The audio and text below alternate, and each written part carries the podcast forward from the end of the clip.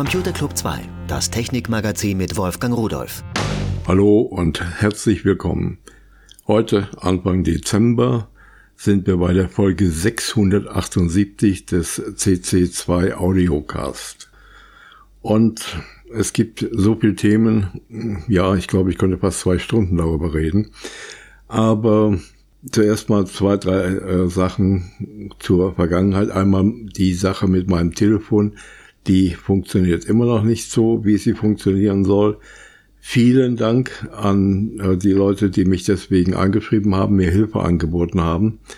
Äh, ganz besonders auch vielen Dank nach Rehe. Das ist eine Ortschaft hier im Westerwald. Also nicht, dass ihr denkt, ich spreche mit den Waldbewohnern selbst. Und ja, äh, Problem besteht nach wie vor, aber es gibt eben eine Inkompatibilität zwischen dem Speedport der Telekom und der Fritzbox. Hinter dem Speedport will die Fritzbox äh, nicht mehr so richtig anerkannt werden. Und das Problem ganz einfach ausgehende Rufnummern verwaltet der Speedport und er lässt nicht zu, dass die Fritzbox sagt, ich möchte aber über die Leitung raus telefonieren. Ähm, das Problem wird sich lösen, wenn wir irgendwann mal aus diesem Dornröschenschlaf erweckt werden sollten. Leider hat es hier im Westerwald nicht nur bei den Tieren im Wald im Winterschlaf sowas gegeben, sondern über Jahre hinweg haben wohl auch einige Verantwortliche und Entscheider Winterschlaf gehalten, wenn es um Technik ging. Äh, die wussten wahrscheinlich auch nicht, was Internet bedeutet und was äh, Lichtwellenleiter sind und äh, auch wenn man nochmal Glasfaser dazu sagt, was der falsche Begriff ist, nur um es mal anzumerken. Äh, aber äh, man hat es einfach verdattelt, man hat Förderungsgelder verpuffen lassen oder verstreichen lassen. Und jetzt sitzt man da und weiß nicht, wie es weitergeht. Ähm, die deutsche Glasfaser, die bei uns hier ausbauen soll, war eigentlich sehr enthusiastisch eingestiegen, aber im Moment hängt da auch wieder alles und wenn unser Verbandsbürgermeister nicht krank wäre, hätte ich ihn schon gefragt, aber geht im Moment auch nicht. Also, alles was geht ist, dass nichts geht, aber das geht. Dann kommen wir einfach mal zu dem nächsten Thema.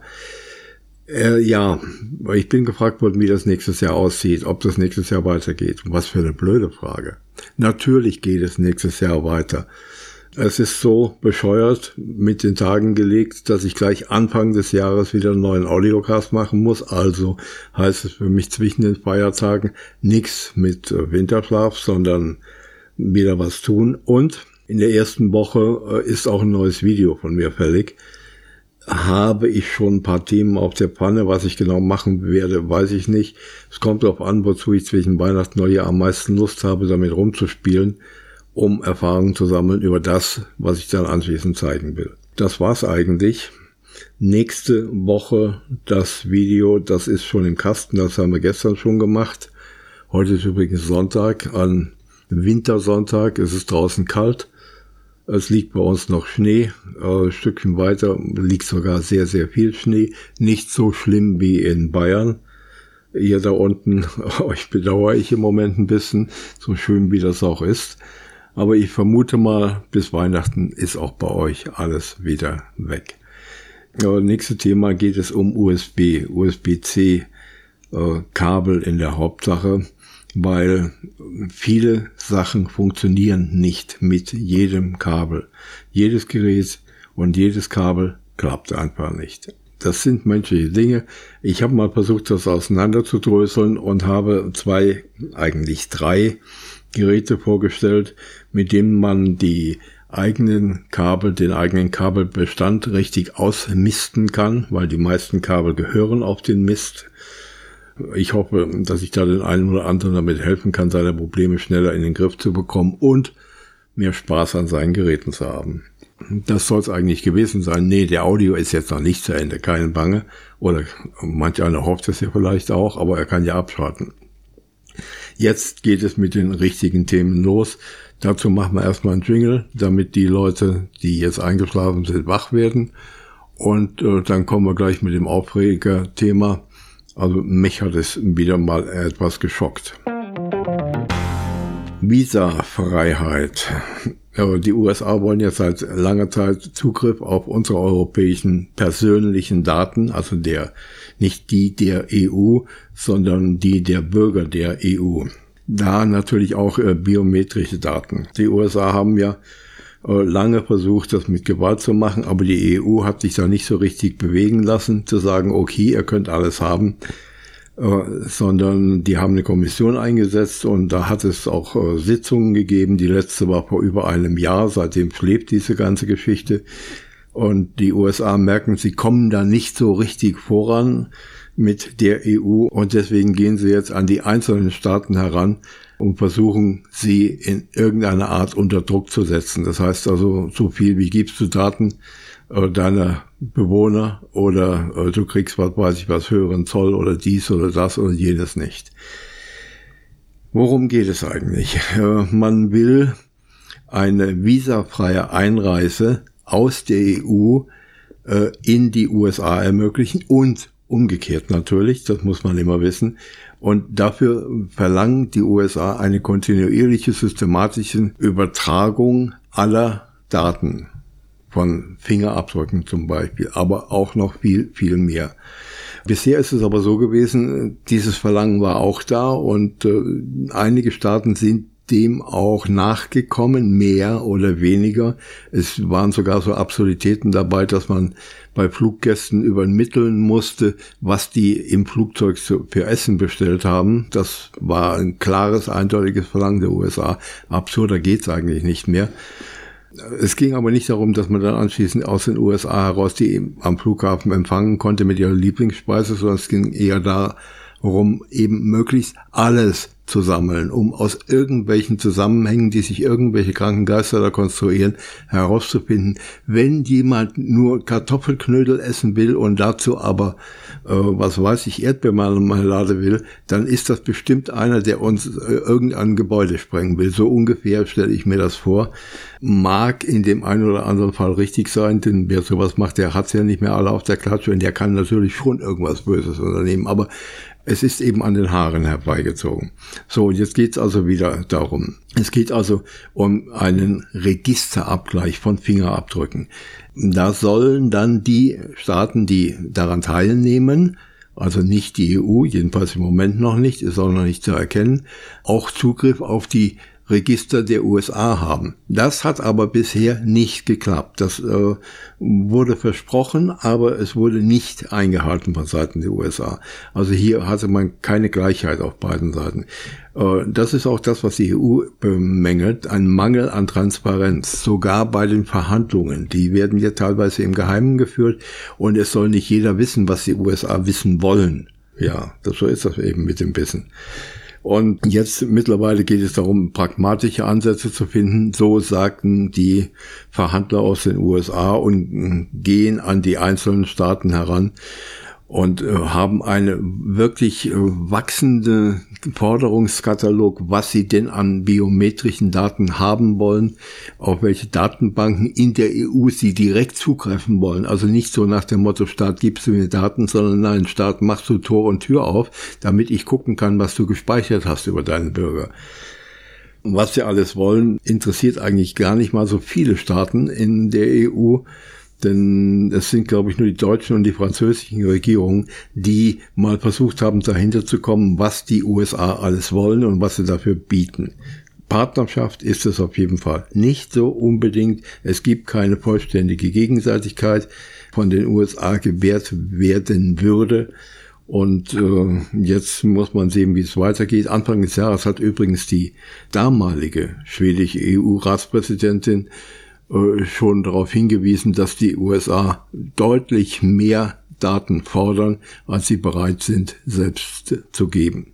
Also aufpassen, was passiert und guckt euren Regierungen, es gibt ja viele Wahlen in äh, dem EU-Bereich, auf die Finger und sagt auch euren Abgeordneten hier, Kinders, so geht's nicht. Entweder du bist dafür, dass meine Daten weiterhin geschützt bleiben, oder ich wähle irgendeinen anderen. Kann man ja machen, nur bitte keine Radikalen in den Vereinigten Arabischen Emiraten. Da, äh, wir kennen die ja, das sind die, die Löcher in die Erde buddeln, da Öl rausholen und äh, das Öl dann, was sie quasi kostenlos bekommen, nur die Arbeit muss hineingesteckt werden und ein bisschen Materialaufwand, um die Bohrer immer scharf zu halten. Nee, wenn es einmal gebohrt ist, kommt das Öl ja von allein raus. Da muss man oben einen Stoppen drauf machen, damit nicht zu viel rausfließt. Und umso weiter man den Hahn zudreht, umso teurer kann man es verkaufen. Ja, aber gerade die, die denken jetzt darüber nach, dass sie doch künftig vielleicht nicht mehr so viel Öl verkaufen können, weil die bekloppten äh, Staaten jetzt sagen, wir wollen Klimaschutz. Sowas aber auch. Und deswegen haben sie jetzt äh, ein riesiges Feld mit Solarzellen aufgebaut. Das ist in der Nähe von Abu Dhabi in der Wüste. Ich glaube, es ist die größte äh, Solaranlage der Welt, jedenfalls im Moment noch. Um, damit wollen sie so viel Strom erzeugen. 800.000 Autos würden so viel Umweltgase ausstoßen, wie man dadurch einsparen kann, wenn man die alle elektrisch betreiben würde. So, und diese Produktionskapazität dieser Giga-Anlage da, die beträgt zwei Gigawatt. Äh, man geht davon aus, dass man damit etwa 160.000 Haushalte kontinuierlich mit Energie versorgen könnte. Diese Anlage ist etwa 30 Kilometer südlich von Abu Dhabi in der Wüste und hat eine Größe von 21 Quadratkilometern. Für die, die lange aus der Schule sind, das sind 21 Kilometer breit, 21 Kilometer lang. In der Höhe natürlich nicht. Ist also schon ein riesiger Apparat. Diese Photovoltaikpaneele die sind auf Ständern aufgebaut und werden der Sonne nachgeführt. Das heißt, die gucken also so lange wie die Sonne über dem Horizont ist, immer der Sonne nach, sodass sie optimal beschienen werden. Nicht nur das, die haben auch noch roboterbetriebene Reinigungsanlagen, mit denen die Module vom Wüstenstaub gereinigt werden, damit ja kein Körnchen drauf ist, damit man genügend bekommt. Macht ja auch alles Sinn. Also da tut man etwas für die Zukunft, wenn man den Leuten auf der Welt nicht mehr so viel Öl verkaufen kann, weil sie keine Verbrennerautos mehr haben oder mehr wollen oder sonst was. Vielleicht hast der eine oder andere gesehen, SpaceX hat seine Riesenrakete gestartet bekommen. Äh, diesmal ein bisschen weiter als vorher. Der Träger ist explodiert, nachdem er abgekoppelt war. Die Rakete weitergeflogen und dann kurz darauf ist auch die explodiert. Gut, der äh, Elon Musk hat das als Riesenerfolg hingestellt. Oh, Explosion schaffe ich auch. Ich bin also auch äh, potenziell erfolgreich. Man muss natürlich sagen, natürlich sind da viele Erfahrungen dabei, die gesammelt werden können bei einem solchen Start, auch wenn es am Ende so aussieht, dass die Rakete nicht am Ganzen landet, sondern nur in kleinen Teilchen. Wenn dabei niemand etwas auf den Kopf fällt, das ist ja auch schon ein Erfolg. Aber es gibt was ganz anderes was man seit Jahren beobachtet. Immer wenn solche Raketen gestartet werden, werden in unsere Atmosphäre Löcher gerissen. Diese Löcher können wir zum Teil sogar mit bloßem Auge sehen, denn das ist so eine, ja, es sieht aus wie eine rote Aura, die da entsteht. Diese Löcher sind eigentlich unschädlich für uns, geht man im Moment jedenfalls davon aus. Äh, aber bei dieser Monsterrakete, die jetzt gestartet worden ist, da ist es sogar so, dass die zurückfallenden Raketenteile, also nicht nur wenn die Raketen starten, sondern auch die zurückfallenden Teile, auch die reißen solche Löcher in ja, bestimmte Bereiche unserer Atmosphäre. Einmal sind die rund, viel runder als beim Start. Warum weiß noch keiner so ganz genau. Die sind größer und da entstehen rote Kugeln, so ungefähr 90 äh, Minuten nach dem Start. Und die fallen dann langsam zur Erde und vergehen dann wieder. Also das sind keine Kugeln, die irgendwie landen, sondern das sind irgendwelche Erscheinungen in der Atmosphäre. Dieses Phänomen, was ja eigentlich seit Jahren bekannt ist, äh, tritt aber hier bei diesen Riesenraketen, das ist ja nun eine Monsterrakete gewesen, verstärkt auf, vor allen Dingen beim Zurückfallen dieser ausgebrannten Raketenstufe. Das sind die sogenannten Deorbiting-Triebwerke, die diese großen Löcher erzeugen. Jetzt weiß man immer noch nicht so ganz genau, äh, was da eigentlich passiert. Diese Löcher stellen nach heutiger Vorstellung keine Gefahr für uns auf der Erde, auf der Erdoberfläche da. Aber die Astronomen, äh, die denken immer noch darüber nach, ob es möglicherweise irgendwie dauerhaft Veränderungen in der Atmosphäre geben kann durch diese Effekte, die da jetzt hervorgerufen werden, von denen man nicht weiß, wieso, warum und was sie eigentlich tun. Wir müssen es abwarten. Äh, es ist ja oft so gewesen bei unseren neuen technischen Entwicklungen, schon seit Jahrhunderten, äh, dass man nicht wusste, was passiert und hinterher erst gemerkt hat, welchen Mist man da gebaut hat. Energie ist ja nun ja das Futter unserer Technologie, könnte man fast sagen. Ähm, wir haben ja Energieerzeuger, wenn man zum Beispiel ja äh, so Beschleuniger oder sowas annimmt, so wir versuchen uns ja mit äh, Fusionsreaktoren, habe ich ja oft genug darüber berichtet und meine Meinung dazu gesagt, weil die sind eben noch nicht so weit. Aber jetzt kommt etwas, eine Entwicklung, äh, und zwar ein Teilchenbeschleuniger, der ja erstmal keine Energie direkt erzeugt, aber dazu dient zu verstehen, wie man sowas machen könnte.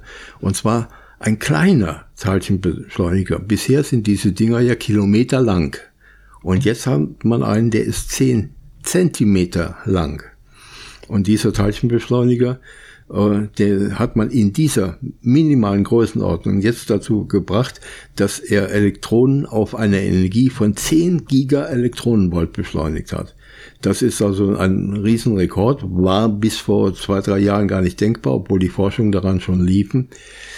Diese Leistung ist aber auch nur möglich, weil der mit einem Petawatt Laser beschossen wird. Das heißt also, äh, man pumpt Petawatt Leistung hinein und beschießt mit einem Laser, der hm, diese Energie überträgt, diesen kleinen Beschleuniger.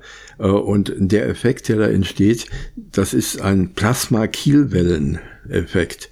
Der ist schon länger bekannt, aber wie gesagt, man hat es hier jetzt erstmal geschafft. Möglicherweise auch dadurch, weil das Heliumgas in dem Beschleuniger mit Aluminium-Nanopartikeln angereichert ist und äh, damit äh, ist die Ladungsdichte in dem Gas deutlich erhöht und äh, das verstärkt den Beschleunigungseffekt wieder. Diese riesigen Beschleuniger könnten möglicherweise äh, in Zukunft gar nicht mehr notwendig sein, wenn sich hier die Entwicklung so stabilisiert, dass man diese Kielwellen oder äh, ist auch Wakefield-Technologie genannt, äh, wenn man die tatsächlich so weit treiben kann, dass man künftig so etwas in kleinen Bereichen einsetzen kann, ohne dass man kilometerlange Röhren bauen muss, wo man dann die Elektronenbeschleunigung durchführt. Zehn Zentimeter, das ist also ein Riesensprung, ein Riesenschritt.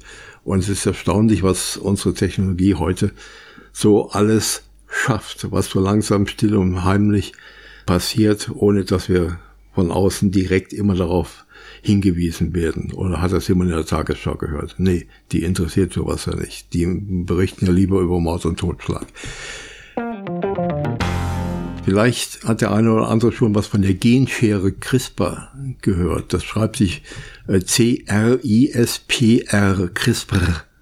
Und äh, diese Genschere, na, man könnte sagen, äh, damit kann man die DNA-Stränge an Stellen auseinanderschneiden, also Teile herausnehmen und durch andere Teile ersetzen. Soll heißen, das Programm der Zelle kann gezielt verändert werden. Ich kann also irgendwelche äh, Zellen dann dazu bringen, irgendetwas pro zu produzieren, äh, sei es nun Impfstoffe, Wirkstoffe oder sonst was, oder die Zelle selbst äh, dazu in die Lage versetzen, irgendetwas zu tun. So und äh, diese Genscheren, die sind extrem genau, weil man wirklich ganz gezielt Bereiche aus der DNA herausschneiden und ersetzen kann. So, und äh, dieses neue Verfahren, was man jetzt hat, ist noch genauer und vor allen Dingen ist sehr, sehr günstig. Diese Genschere wird auch CRISPR-CAS9 genannt, dieses neue Verfahren. Das ist heute gang und gäbe in der Technik. Jetzt sind zwei Forscher, das waren Frauen, die haben da, ich glaube 2020, den Chemie-Nobelpreis äh, für ihre Forschung erhalten. Und die haben eine Entwicklung in Gang gesetzt, dass bei Pflanzenzucht diese Genschere eingesetzt wird und dass man mit einem deutlich geringeren Aufwand, technologischen Aufwand, gezielte Veränderungen erwirken kann und diese normalen Zuchtmethoden durch Kreuzung und wie man das bisher gemacht hat, die ja sehr zeitaufwendig war und wo man immer noch äh, ja fast den Zufall ausgesetzt war, dass man die jetzt ersetzen kann und keine zufälligen Genmutationen mehr äh, dann aussortieren muss und die weiter zu züchten, sondern dass man jetzt ganz gezielt das, was man erreichen will in einer solchen Pflanze, dass man das auch tatsächlich einbauen kann und anschließend funktioniert das. Mittlerweile hat die Arzneimittelbehörde, die MHRA, auch gesagt, okay, diese Anwendung, die wird Exakel genannt, das schreibt sich groß E, X, A, minus, C, E, L. Ähm, und der Handelsname ist Casgevy mit VY am Ende. Die äh, darf jetzt auch verwendet werden, um zum Beispiel Bluterkrankungen äh, damit zu therapieren. Das heißt also, die Sichelzellenanämie und Beta-Thalassämie äh, kann jetzt auch gezielt behandelt werden. Es lässt auch hoffen, dass künftig nicht nur diese beiden Erbkrankheiten, sondern auch andere Krankheiten, Krebskrankheiten, sonstige Sachen gezielt behandelt werden können oder dass man sogar im Vorfeld irgendwelche Gendefekte reparieren kann mit dieser neuen Technologie, die im Grunde genommen einen weiteren Schritt in unserer Medizin mit sich bringt, dass wir nicht nur gezielt, wie es bisher schon möglich ist, Medikamente entwickeln für bestimmte Krankheiten, die auch individuell von äh, Mensch zu Mensch unterschiedlich sein können, sondern dass wir hier sogar den Menschen selbst in seinen Bauplan äh, reparieren können noch ein weiter Weg, ich weiß, hat auch gewisse ethische ähm, Schranken und Bedenken zu überwinden, aber irgendwann wird es soweit sein, irgendwann werden wir es also können und hier ist ein weiterer Schritt in diese Richtung getan worden, der hoffen lässt. Haben Sie schon mal was von Bluffs gehört? Natürlich, äh, aber ich meine jetzt ganz andere. Die schreiben sich BLU äh, wie Bluetooth und dann FFS. Das ist eine neue Lücke, die da im Bluetooth-Protokoll erkannt worden ist. Damit ist es möglich für Angreifer einfach zu knackende Schlüssel zu erzwingen von außen. Dass man also quasi einem Bluetooth-Gerät sagt, pass auf, den, den Schlüssel hast du jetzt und den kann dann der Angreifer selbst knacken. In einer Forschungseinrichtung in Frankreich, der Eurecom, hat Daniel Antonioli äh, herausgefunden, dass es mehrere Sicherheitslücken im Bluetooth gibt, mit deren Hilfe die Angreifer äh, die Verschlüsselung des Protokollstacks schwächen können. Das heißt, man geht da hinein in Bluetooth, überträgt Daten und ähm, ich habe auch die Unterlagen, was da gemacht wird, äh, will aber jetzt hier nicht genau sagen, an welcher Stelle, weil das ist so einfach zu machen, dass es eigentlich jeder, der ein bisschen programmieren kann, in der Lage wäre, selbst so etwas aufzusetzen. Und dann führt man diese Bluffs-Attacke aus und kann dann anschließend die Schwachstellen in dem Schlüssel austauschen. Und nur darum geht es ja. Äh, Bluetooth-Verbindungen tauschen ja Schlüssel miteinander aus, äh, die ausnutzen, um zwischen einem zum Beispiel äh, Smartphone und einem Bluetooth-Lautsprecher oder Ohrhörer oder Kopfhörer oder sowas zwischen zwei berechtigten, miteinander verbundenen Teilnehmern eine neue Verbindung aufzubauen und da manipulative Elemente in die Verbindung reinzubringen, um in den Sitzungsschlüsseln, diese Session Keys, einen ja, Man-in-the-Middle-Attacke auszuführen. Äh, Im Prinzip ist es das, was hier gemacht wird. So, und diese Lücke ist also so gefährlich, dass wir jetzt schnellstens immer dann, wenn Updates für diese Bluetooth-Geräte verfügbar sind, da muss man aufpassen bei den Herstellern oder vielleicht werden die ja auch äh, sogar angezeigt, äh, dass man die schnellstens äh, updaten muss, weil unsere Geräte sonst geknackt werden können über Bluetooth und den Zugriff auf das gesamte Telefon oder Tablet oder jedes Gerät, was wir da haben. Also es gibt immer wieder neue äh, Informationen zu so etwas. Wir sehen, wir Menschen können nicht von vornherein alles so ausdenken, dass wirklich alles sicher ist. Geht einfach nicht. Kann die Natur ja auch nicht. Und wir sind ja zum Glück noch ein Teil der Natur. Ein weiteres Forschungsergebnis lässt, naja, aufhorchen, muss man auf jeden Fall sagen. Äh, wir haben gedacht, wir wissen alles über elektrischen Strom. Als Techniker sowieso.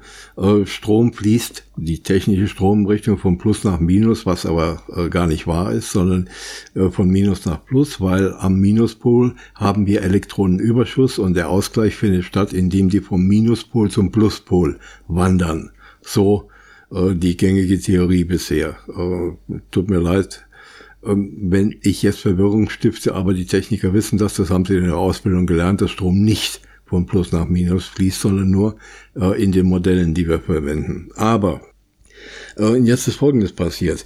Äh, wir gehen ja davon aus, dass die Elektronen die Ladungsträger sind. Damit wird diese elektrische Energie transportiert. Und die ähm, sind dann die freien Elektronen, also Valenzelektronen auf den äußeren Schalen äh, der Atome die dann quasi von äh, Atom zu Atom hüpfen. Möglicherweise gibt es aber auch eine ganz, ganz andere Art und Weise. Also wenn wir diese Modelle mathematisch beschreiben wollen, können wir das nicht mit Elektronen machen, weil die Elektronenmasse nicht ausreicht, um das zu beschreiben, was wir eigentlich beschreiben müssten. Wir nehmen dann Quasi-Elektronen und diese Quasi-Elektronen, die gehen wir davon aus, dass sie eine größere Masse besitzen und dann funktionieren unsere Modelle. Äh, so viel zur herkömmlichen Technologie. Jetzt äh, ist es aber so, äh, dass wir bisher unseren Strom quasi, wenn wir wissen wollten, fließt der da und wie fließt der da, den mussten wir abhören. Wir haben also äh, tatsächlich die Geräusche, die beim Stromfließen entstehen, nicht als Schallwellen in dem Sinne, äh, dass wir die abgehört haben und, dann gesagt haben, okay, hier ist Strom, hier fließt Strom und äh, das sind diskrete Ladungsträger, also unsere Elektronen, diskret heißt, es besteht also nicht aus einem äh, Strahl oder Stab, der, sondern aus kleinen Partikelchen, aus kleinen Teilchen. Jetzt hat man aber Metall gefunden, äh, eine Mischung aus verschiedenen Materialien, äh, bei denen das offensichtlich nicht mehr so äh, funktioniert, dass der Strom in Portionsweise da durch den Leiter marschiert, sondern äh, dass der Strom kontinuierlich fließt. Die äh, Wissenschaft spricht vom Schrotrauschen. Wenn wir uns vorstellen, eine Schrotflinte, da kommen viele kleine Kügelchen daraus, fliegen durch die Gegend und die erzeugen, wenn wir das umsetzen auf einen elektrischen Leiter und die Elektronen da drin, diese, der Schrot, äh, dann kann man dieses Rauschen quasi detektieren. Rauschen auch nur im übertragenen Sinne. Wenn wir das Ohr an den Leiter legen, hören wir nichts, sondern das ist nur, äh, wir messen dann diese ähm, nicht kontinuierlichen Fluss und das wird als Rauschen bezeichnet. So, und diese neuen Materialien, äh, die man da jetzt gefunden hat, da sieht es aber so aus, dass dieses Schrotrauschen minimal ist. Also äh, es sieht so aus, als würde der Strom kontinuierlich fließen. So, aber kontinuierlich fließen kann er nicht, wenn er mit Elektronen transportiert wird. Also wie wird er dann transportiert? Und das ist hier die große Frage. Man weiß es noch nicht, wie es passiert und was wirklich passiert äh, und wie dann da transportiert wird. Das ist also ja im Moment unerklärlich. Ytterbium, Rhodium und Silizium, das äh, sind die Materialien, aus denen diese Drähte äh, hergestellt werden, in denen der Strom dann nicht quantisiert fließt, äh, in dem man kein Schrotrauschen erkennen kann, sondern in dem äh, ja, deswegen sagt man auch dazu seltsame Metalle, in dem der Strom auf seltsame Art und Weise transportiert wird. Ob das besser ist, ob das schlechter ist, welche Auswirkungen das hat, äh, weiß man alles noch nicht. Man hat eben nur festgestellt, Mensch, äh, so wie wir unseren Strom bisher äh, hatten, versta verstanden haben, verstehen, passiert es hier im Moment nicht und trotzdem fließt dann Strom. Also Strom ohne Rauschen ist etwas vollkommen Neues in der Wissenschaft und jetzt geht die Forschung im Grunde genommen erst los. Was passiert denn eigentlich da drin? Hat das irgendetwas damit zu tun, dass wir möglicherweise auch Materialien finden können, bei dem äh, Supraleitung bei noch höheren Temperaturen möglich wäre. Normalerweise sind wir tief in den Minusgraden bei Supraleitung. Äh, es gibt auch Materialien, da sind wir dann schon, naja, ein bisschen näher am äh, Nullpunkt. Aber äh, wir suchen ja eigentlich Materialien, bei denen wir bei normalen Temperaturen ebenfalls widerstandsfrei Strom übertragen können. Denn das würde viele, viele Kraftwerke sparen und viele andere Probleme natürlich auch beseitigen. Also, man sollte mal die Augen offen halten, immer dann, wenn von seltsamen Materialien und von Schrotrauschen äh, die Rede ist, dann im Englischen wird es auch Strange Metals genannt, dann sollte man vielleicht mal näher drauf schauen und mal gucken, ob es da neue Forschungsergebnisse gibt, ob wir mittlerweile wissen, wie denn Strom noch fließen kann, wenn er nicht so fließt, wie wir uns das bisher gedacht haben. Ist ja auch blöde von der Natur, dass sie da noch andere Methoden hat, die wir erst rausfinden müssen, oder? Bleiben wir noch ein bisschen im äh, wissenschaftlichen Bereich. Dunkle Materie, dunkle Energie, ähm, ist eben alles noch im Dunkeln, weil wir es nicht sehen können, weil wir es nicht messen können, weil wir es nicht feststellen können, höchstens ab und zu mal die Auswirkungen äh, erkennen können. Aber es gibt den Kram und äh, der größte Teil in unserem Universum, von dem wir uns im Moment vorstellen können, dass es da ist, wahrscheinlich gibt es noch viel, viel mehr, von dem, was in unserem Bereich ist, ist nicht sichtbare Materie, sondern eben unsichtbare Materie. Und da versucht man sich natürlich heranzutasten, aber etwas Unsichtbares, was keine Kraft direkt für uns messbar hier auf der Erde äh, Auswirkungen hat da weiß man nicht genau, wie soll man das denn messen, wie soll man das denn erkennen. Aber mittlerweile hat man da am Atlas-Detektor eine neue Idee und sucht nach diesen, man spricht von halb sichtbaren Jets. Äh, das ist auch halb sichtbar, ist halb seidender Begriff, weil wir haben keine Begriffe für das. Wir müssen ja erstmal äh, neue Begriffe für dieses Unbekannte finden, um darüber sprechen zu können. Also sprechen wir von halb sichtbaren Jets. Und im allgemeinen Produktionsmodus, bei dem zwei Protonen durch den Austausch eines Zwischenteilches interagieren, hat man dann gefunden, dass äh, solche halb sichtbaren Jets entstehen. Es ist natürlich sehr schwer, darüber zu sprechen. Es gibt Bilder, mit denen man versucht, das zu erklären, die sind auch nicht einfacher. Also diese schwer fassbare Natur der dunklen Materie ist ja nach wie vor eine der größten Rätsel in der Teilchenphysik. Bei den meisten Suchen bisher hat man nach Ergebnissen gesucht, bei denen ein schwach wechselwirkendes Teilchen der dunklen Materie neben einem bekannten Teilchen äh, des Standardmodells erzeugt wird. Aber eben wegen dieser schwachen Wirkung, die man vorausgesetzt hat, hat man es auch nicht gefunden, weil konnte man nicht erkennen.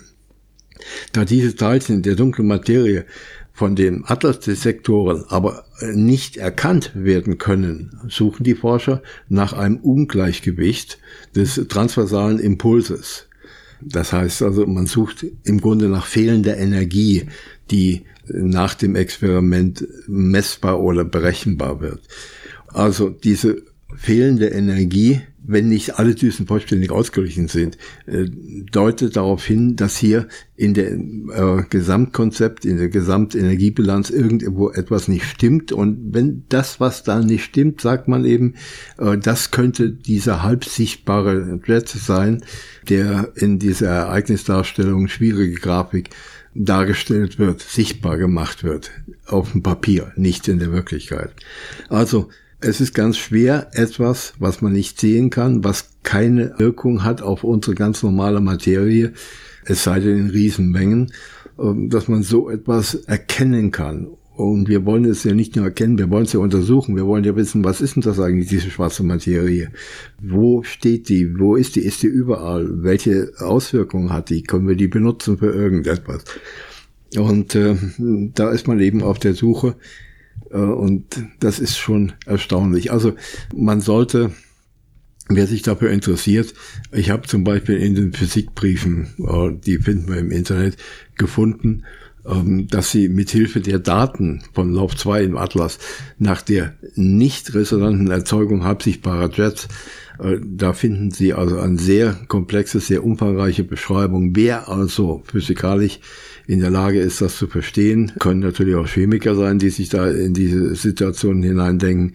Äh, der sollte sich das mal ansehen, dass die Suche nach der dunklen Materie mit Collidern im Moment auf einer neuen Stufe steht und dass wir möglicherweise bald Ergebnisse haben, bald heißt Jahre, äh, werden können, äh, mit denen wir vielleicht die Natur der dunklen Materie besser verstehen, beschreiben oder sogar erkennen können.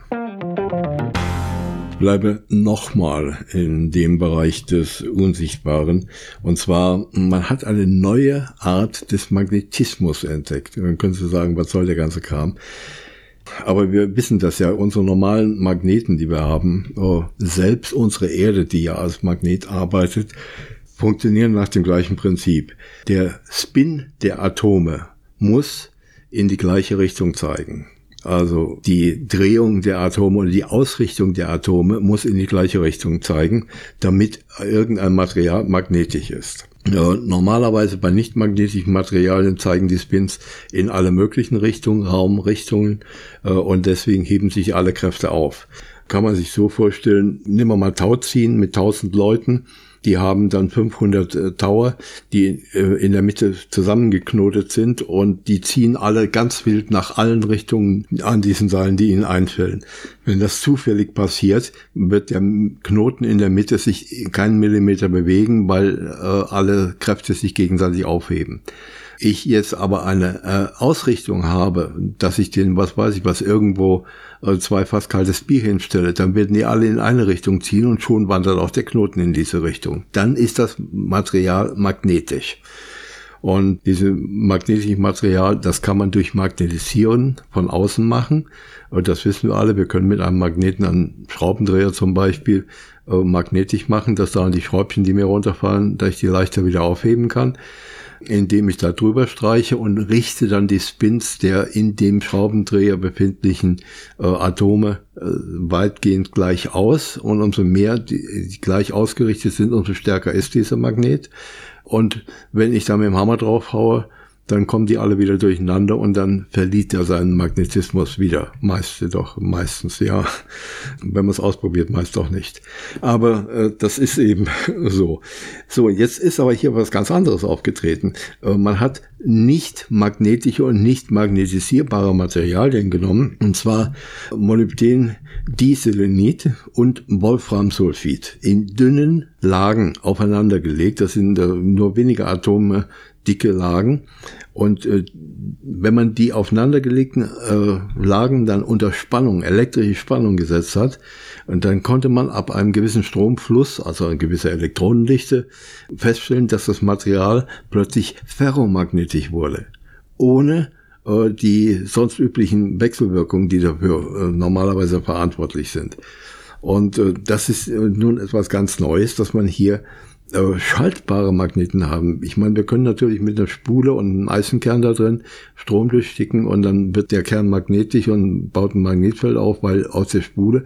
Aber hier braucht man all diesen ganzen Kram nicht, sondern man nimmt einfach nur diese beiden Lagen, schickt Strom durch und schon wird das Zeug magnetisch. Ganz neue Überlegungen, ganz neue Anwendungen sind dann denkbar und möglich, weil diese Austauschwechselwirkung, die äh, die geordnete Ausrichtung trotz der äh, wirksamen Abstoßung der Elektronen wesentlich günstiger sind als in den normalen Materialien. Gut, äh, dieses Molybdendisulfid, das ist äh, ein Halbleiter, das sind ja Lagen von Halbleitern und damit hätten wir im Grunde genommen vielleicht die Möglichkeit künftig äh, auf Halbleiterbasis durch Strom durchfließen Magnetfelder erzeugen zu lassen, die, ähm, so wie es heute Berechnungen ergeben, möglicherweise viel stärker sind als das, was wir heute mit unseren Spulen machen, wo wir irre viel Strom durchjagen müssen. Also auch hier äh, in der Forschung gibt es äh, wahnsinnige Entwicklung und diese Materialien, die jeweils nur aus einer Atomlage dicken Schicht besteht, äh, die da aufeinander liegen, äh, also sehen können wir es nicht, so dünn sind die, äh, dabei kommt es zu Wechselwirkungen zwischen den zweidimensionalen Atomgittern. Direkt zwischen den Atomgittern. Und äh, das sind ganz ungewöhnliche Eigenschaften, äh, wie äh, Graphen wird dann zum Beispiel zu einem Supraleiter, wenn wir das mit Graphen machen, wenn wir da diese Wechselwirkungen haben. Es wird hier gesagt, es sind Moré-Materialien, weil die Atomgitter natürlich nicht identisch gleich sind, weil es unterschiedliche Materialien sind. Die haben also eine andere Struktur und es entsteht also dann wie, was wenn man zwei Gardinen übereinander legt und verschiebt, also ein Moray, so entsteht auch hier in den Feldern, die sich dazwischen aufbauen, ein Moray. Das sind offensichtlich, wie man im Moment meint, Quanteneffekte, die ganz stark von den wechselwirkenden Elektronen in den Festkörpermaterialien abhängig sind, so wie die auftreten, wie die übereinander liegen, wie das Moré sich ausbildet. Also es ist an der ETH erkannt worden und man äh, äh, forscht auch da weiter über diese magnetischen Eigenschaften. Und bisher war so etwas in der Wissenschaft nicht bekannt. Ich glaube, irgendwann, vor vielen Jahren, habe ich mal etwas über solches Moré-Material gelesen, aber damals war man noch gar nicht in der Lage, solche dünnen Schichten einlagiger Materialien herzustellen und konnte auch gar nicht weiterarbeiten. Also wir haben Halbleiter Doppelschichten, die wir unter Spannung legen und anschließend einen magnetischen Effekt erzielen können, der von den unterschiedlichen Gitterweiten der aufeinanderliegenden Materialien abhängig ist und äh, das Moret erzeugt damit ein Supergitter und dieses Supergitter bildet dann diese magnetische Anziehung. Ein wahnsinniges Ding, wenn man sich das vorstellt. Es wird dabei übrigens, habe ich gesehen, ein dreieckiges Muster gebildet, an dem sich die Elektroden dann bevorzugt auslagern. Und äh, ob das dann die Ursache dafür ist, dass das Magnetfeld entsteht, ist noch nicht so ganz klar. Man hat nur festgestellt, dass mit einer allmählich zunehmenden Spannung an den Doppelschichten. Mit Lasermikroskopen hat man sich das angesehen, das Verhalten der Elektronen und die Ausrichtung ihrer Spins äh, sich geändert haben. Das wiederum kann man aber nur erkennen an der Polarisation eines eingestrahlten äh, Lichtes, welches reflektiert wird. Und diese Reflexion ändert sich dann aufgrund der Ausrichtung der Spins der Materialien. Also alles hochkompliziert, alles äh, irgendwo kaum in unserer normalen Welt zu transportieren, jedenfalls noch nicht. Wenn die zugeführte Spannung dabei ausgereicht hat, um einen Teil des Moré-Gitter mit äh, Elektronen zu besetzen, dann war das Material oder es blieb dann paramagnetisch. Und äh, dieser Elektromagnetismus, der zeigte in unterschiedliche Richtungen und das Moret-Material hatte überhaupt keine magnetische Anziehungskraft. Das änderte sich erst dann, wenn die Spannung erhöht wurde. Wenn dann jeder Gitterplatz mit mindestens einem oder mehr Elektronen belegt wurde, dann war das Halbleitermaterial, diese Doppelschicht, plötzlich und ohne Übergangsphase ferromagnetisch, also schlagartig magnetisch. Äh, elektromagnetische Felder bauen sich langsam auf. Das war hier eben nicht der Fall. Man kann also von nicht magnetisch sofort auf vollmagnetisch umschalten, wie das bei Halbleitern bei vielen Sachen, vielen Dingen möglich ist.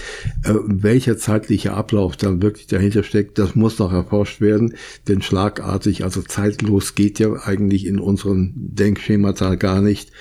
Ob es hier nun etwas wirklich Zeitloses gibt, ich wage es zu bezweifeln. Äh, die Forschung geht weiter. Also auch hier, äh, es gibt so viele neue Sachen, es gibt so viele, naja, Forschungsgebiete, die interessant sind. Äh, unsere Wissen explodiert im Moment geradezu und die KI, die möglicherweise zum Bündeln dieser Wissens Gebiete notwendig ist, weil wir Menschen äh, das gar nicht mehr alles zusammenfassen können. Die explodiert eben auch, äh, teilweise immer noch in den Kinderschuhen, teilweise immer noch ja mit vielen Kinderkrankheiten behaftet, aber sie geht auch weiter. Und wenn wir dieses Werkzeug vernünftig anwenden, verantwortlich anwenden, KI meine ich jetzt, dann können wir sicherlich viel erreichen. Aber wenn ich mir die Welt ansehe, Viele Menschen beschäftigen sich lieber mit Mord und Totschlag, und zwar im großen Stil, als sich damit zu beschäftigen, wie unsere Welt aussieht, wie sie zusammenhält, wie sie funktioniert, woraus sie besteht und was wir tun können, um auch künftig leben zu können. So, das soll es dann für heute gewesen sein. Ist vielleicht ein bisschen kürzer als sonst, aber ich hatte ja am Anfang, als wir umgestellt haben, auf eine Sendung im Monat auch gesagt, dass wir 30 äh, Minuten so etwa machen und normalerweise habe ich immer mächtig überzogen, aber das ist so, äh, ich habe es ja gelernt äh, aus meinen alten Fernsehzeiten, äh, überziehen muss man immer oder tut man immer, erwartet der Zuschauer und an jedem Konzert gibt es Zugaben, da wird ja auch überzogen. Aber man muss es ja nicht übertreiben. So, und deswegen übertreibe ich es heute nicht und mache hier an dieser Stelle schon Schluss. Nicht ohne mich ganz fleißig zu bedanken für die Spender, die geholfen haben bisher, dass wir unsere Sachen weiter betreiben können, dass wir weiter machen können, dass wir auch in den Videos weitermachen können. Vor allen Dingen diejenigen, die nicht genannt werden wollen, die möchte ich hier auch mal nennen, nicht namentlich, denn sie wollen ja nicht genannt werden, aber doch denen einen großen Dank aussprechen. Und für die vielen, die regelmäßig spenden, für die vielen, die einmal im Jahr spenden und so weiter. Es gibt also eine ganze Menge. Die Namen kenne ich. Im Laufe der Zeit lernt man sie erkennen. Aber es ist doch notwendig. Und wenn dann tatsächlich vom Weihnachtsgeld irgendwo noch in der Ecke noch ein paar Groschen übrig sind, ich würde mich freuen, wenn ihr auch zum Jahreswechsel über Weihnachten hinweg uns helfen könntet, dass wir nächstes Jahr wieder genauso weitermachen können wie bisher, dass wir nicht nur Versicherung, Miete und Strom bezahlen können, sondern dass wir auch Geräte und Sachen kaufen können und unsere Technik auch updaten und reparieren können. Ich bedanke mich ganz herzlich. Wir hören uns erst nach Weihnachten wieder, nach dem neuen Jahr. Deswegen wünsche ich an dieser Stelle schon mal ein schönes, geruhsames Weihnachtsfest, ein gesundes Weihnachtsfest. Wünsche einen guten Rutsch, aber nicht auf den äh, Hintern, äh, sondern nur symbolisch gemeint in das neue Jahr. Und vor allen Dingen, das ist noch viel wichtiger als diese ganzen Sachen, bleibt im nächsten Jahr gesund, seid vorsichtig, geht vorsichtig mit euch, mit euren Lieben um. Und ich hoffe, dass wir uns dann in einem Jahr genauso munter und ja, gesund, wie es eben nur geht, wieder hören, dass ihr mich wieder hören könnt, dass ihr uns wieder sehen könnt. Ich würde mich sehr freuen, wenn es wirklich wahr würde und wenn unsere Welt doch ein bisschen friedlicher würde und diese ganze Scheiße endlich mal aufhören würde. Also nochmals vielen Dank an alle Spender. Ich würde mich freuen, wenn ihr weiterhin helfen würdet und auch diejenigen, die vielleicht bisher noch nicht konnten, jetzt auch einen Obolus dazu beitragen, dass wir nächstes Jahr weitermachen können ohne finanzielle Sorgen. Das war's. Ich tue den Daumen nach oben nicht ohne darauf hinzuweisen, dass im Shop auch noch ein paar Sachen zu kaufen sind, weil auch vom Shop bekommen wir eine Provision. Und äh, bitte, wenn es um Weihnachtsgeschenke geht, wenn ihr wisst, da ist jemand ein Fan von unseren Sendungen, von unseren alten, neuen oder äh, Audio oder Video oder sonst was, vielleicht freut er sich ja über die eine oder andere Sache aus dem Shop. Vielen Dank an alle, die mitgeholfen haben, an den Shopbetreiber äh, Thomas Ritter, an Speedpartner, die nach wie vor unsere Audios hosten, an Udo Wenzek, der die Redaktionsarbeit macht und an alle anderen, die hier nicht genannt werden, weil sie im Stillen heimlich irgendwo etwas mitmachen, mittun, mithelfen, mitarbeiten. Danke, alles Gute, bis nächstes Jahr und tschüss. Das war Computer Club 2, das Technikmagazin mit Wolfgang Rudolf. Technik, Produktion und Redaktion Wolfgang Rudolf.